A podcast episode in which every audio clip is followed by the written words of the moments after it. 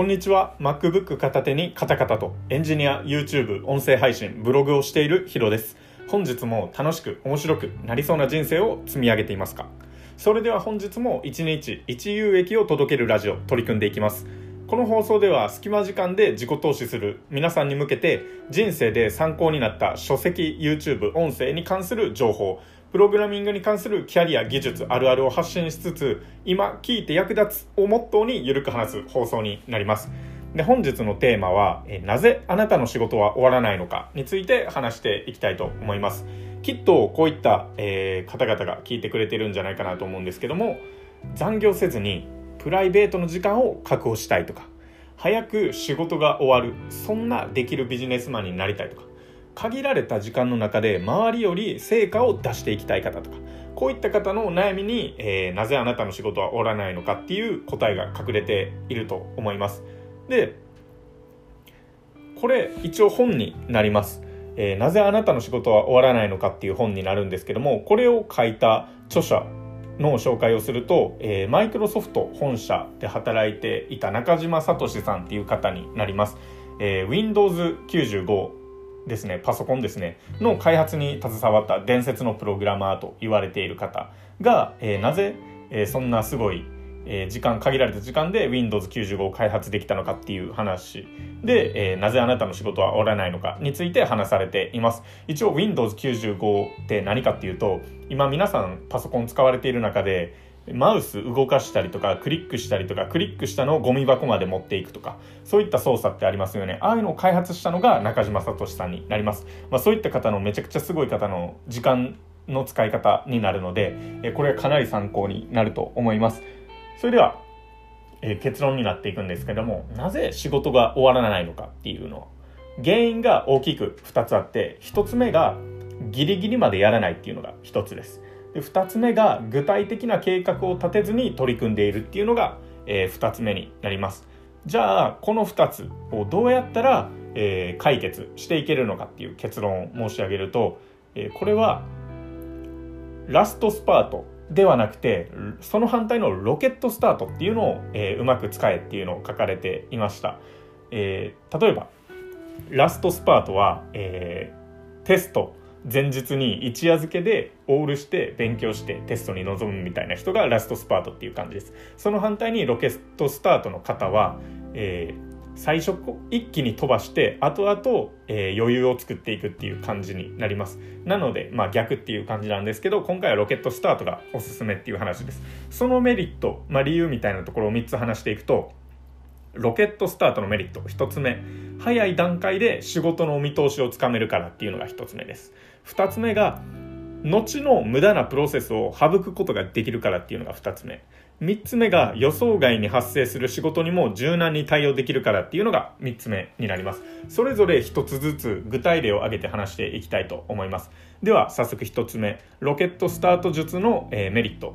1早い段階で仕事の見通しをつかめるからっていうところなんですけども、えー、例えば皆さんがスポーツをしていることを想像してみてください。えー、これをロケットスタートで、えー、頑張る人とラストスパートで頑張る人に分けて解説していきます。今日から皆さん1週間後に試合があると想像します。その中で今日が月曜日だったとして試合が日曜日にあると考えてください。つまり1週間後ですね。じゃあこれでロケットスタートの人は、えー、どう行動するかって、えー、解説していくとまず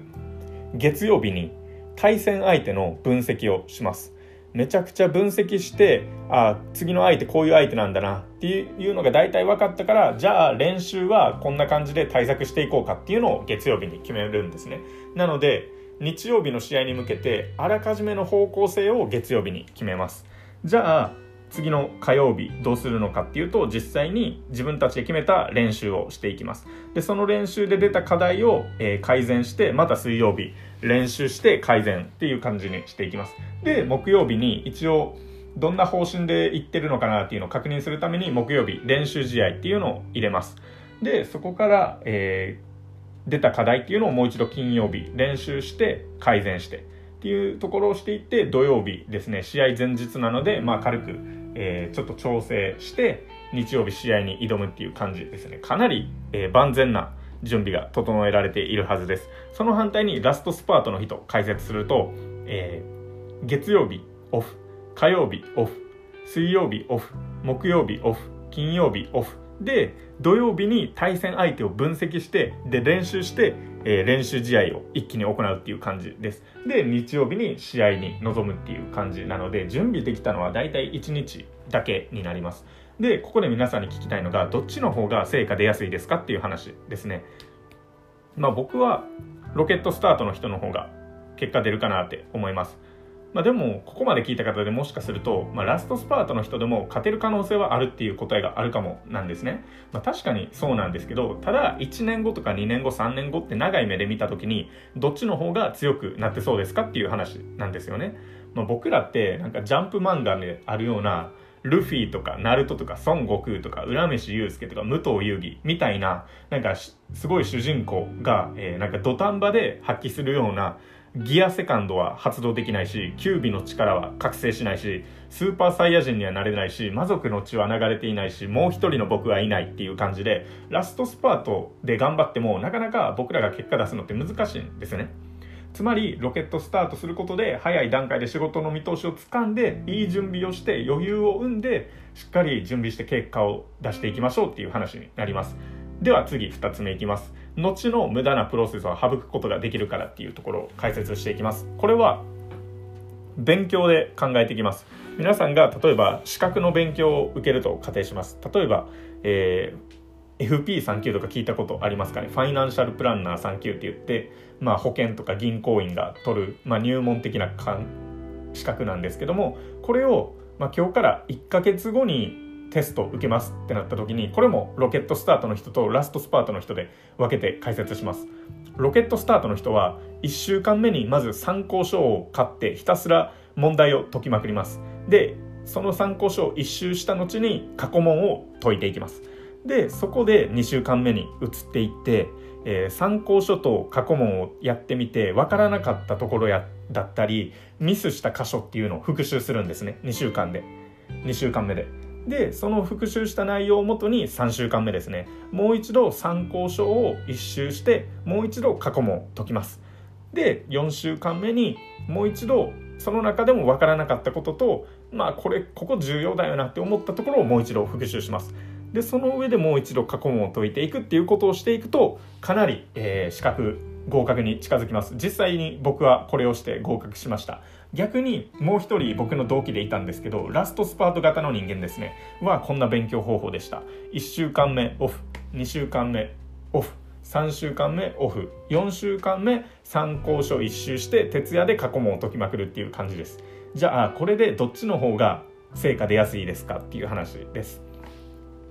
もちろんロケットスタートしている方の方が成果出やすいだろうしこれ学習を進めていく中であここ重要だなって分かってくるんですね。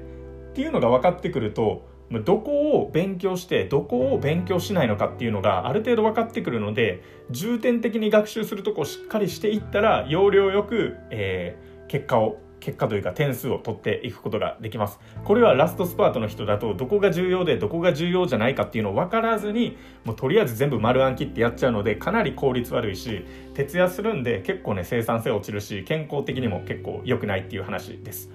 まあ、要するにロケットスタートすることで後の無駄なプロセスっていうのを省くことが、えできます。これはどんどん省いていくことができるのでより効率的な人間になっていくことができます。ということは、え、仕事が終わりやすいっていう話になっていきます。で3つ目ですね。予想外に発生する仕事にも対応できるっていう話です。例えば皆さんが保険の営業マンだったとしましょう、えー、今日から1ヶ月後に3件の保険の契約を取りましょうって言われたとします。ここでもう一度ロケットスタートとラストスパートの人に分けて解説していきます。ロケットスタートの人は1週間目に15人の人と会って営業していきます。つまりまあ大体月曜から金曜日が仕事なんで大体月から金までに1日3人ずつ会っていくと3人かける5日間で15人会えるんですね。でその15人に会って営業します。で2週間目に、えー、その15人話したうちの3人が契約してくれます。でそこでもう一度改めて空いた時間で新しい10人と会って営業していきます。じゃあ3週間目。その10人からまた新しく2人契約が取れました。っていうところでいくと今合計5人契約を取れています。でその2人契約してくれたプラスまた新しい10人と会って営業をかけていくんですね。じゃあ4週間目どうなったかっていうと1人が契約してくれました。じゃあここで、えー、契約合計人数は6人になります。ただ違う1人が、えー、解約になりました。ってなったら、えー、ここでマイナス1になっちゃうので月の契約数って結局5人で着地になります。まあこれはロケットスタートで、えー、できる人の感じですね。じゃあラストラストスパートの人で話していくと1週間目何もしないオフ。2週間目何もしないオフ。3週間目15人と会って営業します。じゃあ4週間目どうなるかっていうと、えー、15人のうち3人契約してくれることになりました。まあこれで、まあ、月3人契約ゲットできたっていうのでめでたしっていう感じなんですけどもその中でそのうち1人がやっぱり解約しますっていうことになりました。ってなるとこれマイナス1されるので月の契約数2人になってしまって1人足りないんですね、まあ、こんな感じで後々慌ててしまうことになるんですよ。逆に余裕を持って早めに仕事することができれば後のアクシデントに対して柔軟に対応することができるんですね。ここで話したロケットスタート時間時間術を使った人は、えー、1人解約したんですけども月の契約数は結局56人から1人引いて5人っていう感じでうまくいけたんですね。こんな感じでロケットスタートすることで予想外に発生する仕事にも柔軟に対応することができるのでやっぱり何でも早い方がいいっていう話です。とじゃあどうやってロケットスタートを仕事に取り入れ取り入れていくんですかっていう話なんですけどもこれを1日の間でどこに入れるのか。1週間の間なら何日間入れるのか。1ヶ月目なら何週間目まで頑張るのか。3ヶ月間の場合であれば何ヶ月目まで頑張るのかっていうのを具体的に話していきます、えー、1日の場合であれば、えー、いろんな有名な方々とか参考にしてみると午前中にそういったロケットスタート時間術っていうのを取り入れています。つまり朝起きた最初の2時間半で1日の仕事の80%終わらします。じゃあ残りの午前中までに、えー、100%終わらせて午後からは自分のしたいことであったり、えー、明日大事になってきそうな仕事への準備をしているっていう感じです。で1週間目は1週間目というか1週間でスパンを考えていくと最初の2日間が、えー、頑張り時っていう感じになりますじゃあ1ヶ月にスパンを大きくしてみると最初の2週間が重要になってきますで3ヶ月間っていうスパンになってくると最初の1ヶ月しっかりロケットスタートしましょうっていう話です。つまり仕事への取り組む負担っていうのを、まあ、グラフ的な感覚でイメージしてもらいたいんですけどラストスパートの人はどんどん右肩上がりにしんどさが上がっていくっていう感じですよね。逆にロケットスタートの方は、えー、最初めちゃくちゃ高くて右肩下がりにしんどさが落ちていくっていう感じで最初ハードにしていくっていう感じです、えー、これを中島聡さんは孫ドラゴンボールの孫悟空が使う海洋圏っていうので、えー、力の具合を分けていってたんですけど海洋圏って2倍とか5倍とか10倍とか20倍っていうのがあるんですね。そのパーセンテージによって、えー、力の使い方が変わってくるみたいな感じなんですけども最初20倍で頑張って次10倍に落として5倍に落として2倍に落として最後普通に戻っていこうっていうギアを自分で作っていくことが大事っていうのを書かれていました。つまりロケットスタートを仕事に取り入れるためには仕事に取り組むパワーっていうのを自分の中で数値化しておくべきです。っていうところで今日の話をまとめていくと大きく4つ話しました。今日のポイントですね。まずなぜ仕事が終わらないのか。それは2点理由があります。1つ目ギリギリまでやらないから。